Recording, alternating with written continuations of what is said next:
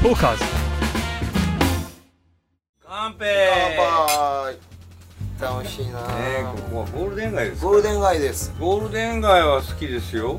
ただもうもう食べ物建物自体がものすごく古いですよ、うん。確かに。確かに、青線の時代にもあったので、うでもあの3階でまた天窓というか上に逃げられるような道もあって、はいはい。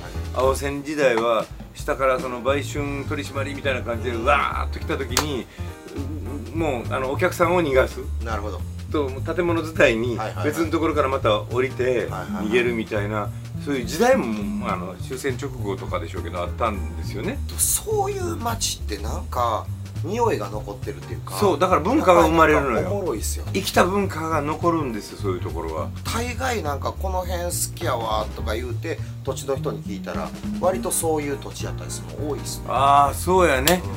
うでもね、はい。ゴールデン街は本当僕若い頃に昭和60年なんで85年やから36年前。ん僕デビュー前ですね。うん。60年の11月。そう今はねキューブという演劇の制作会社でプロデューサーなさってる市村さんっていう方が当時東宝芸能のマネージャーさんで斎藤由貴さんのマネージャーやったんですよ。サイド斎藤由貴さんって知ってます？知ってますよ。うん。僕エピソードとか松尾さんに聞いたことある「よろしくお願いします」って時にテーブルにね斎藤由貴さんがコンって頭。あ違う違う。僕があの頭をコンってやったら彼女も同じようにゴンってやって「開いて」って言ってそのノリの良さに。かわいい。かわいいよほんと怖い。怖ないわ。何が怖いあのの女の人の魅力として。ああそうそういうことやね。ううん。ん、魔性やね。うん。そうなの？分からへんけど色っぽい色っぽい。あそうそう。でそう一緒にやってたラジオででも彼女はまあまだ未成年やからまあ今でもお酒は飲んでないですけどあのマネージャーさんのその市村さん当時マネージャーさんだった。はいはい。その人に「いやちょっと一軒行きますか」って言われて、日本放送から有楽町からタクシーに乗ってで連れてこられたのがもうここにはないと思いますけどジャック・ド・シネマっていうバーが昔あったんですよ。狭い店で、うん。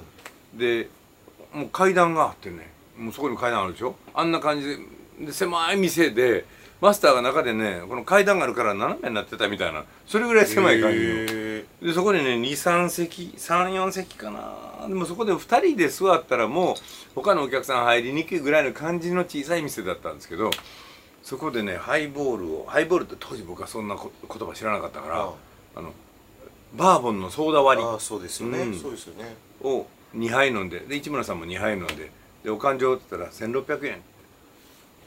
2人合わせて。あええはこんな有名な飲み屋街なのに、い。は2人で2杯ずつ飲んで1600円で学生みたいな値段で飲めるはい。それで嬉しくなってはい。通うようになったんですよ。へ今は平和よ。まあそうでしょうね。ゴールデン街今は平和ですよ。昔は。ねだって本当に路地こう歩くでしょ？はい。そうするとドアがバーンと開いてガシャーンって向かい側の店のドアにはい。蹴り出されるお客さんがいる。で2秒後にその人の荷物であろうカバンがドサッて出てくるみたいな映画の一シーンみたいなのがあったんですよ。で本当に議論するためにこの街に来るみたいなはい。映画関係者演劇関係者音楽関係者で文壇の人いっぱいおったんです。でもなんかそういう匂いがまだ残ってる感じではありいますよね。や残ってます。もちろん文化としては、うん。他は割とどこの町も一掃されてて。一掃されてる感じあるかな。うん。なんなんなんですか？なんかあの昔って分かれへんけど僕のイメージですよ。あの今現存してるものはダメやって否定してそこ新しいもの作っていくみたいなことがあったはずやのに今ってなんか割と足並み揃えて。周りの出方見てる感じはあるそんな感じありますよね、うんだって大阪の文化もそうじゃないですか。東京は流行ってるのがそれ。大阪こっちはこうやねんけどな。っていうのってあったのに東京で流行ってんやったら俺らもちょっとやってみよう。みたいに変わってきてるのは事実ですよ。そうやと思うね。なんかうん東京も都やから大阪も都にしてしまえみたいなやつらが出てくるって本当もう時代が腐ってますよ、腐ってんのか、はい、ダメじゃん腐ったら。そうよ。だからね腐らせるんじゃなくて発酵させましょうよ。お前チーズの話をもう一回していく。どうぞどうぞ。トーカーズ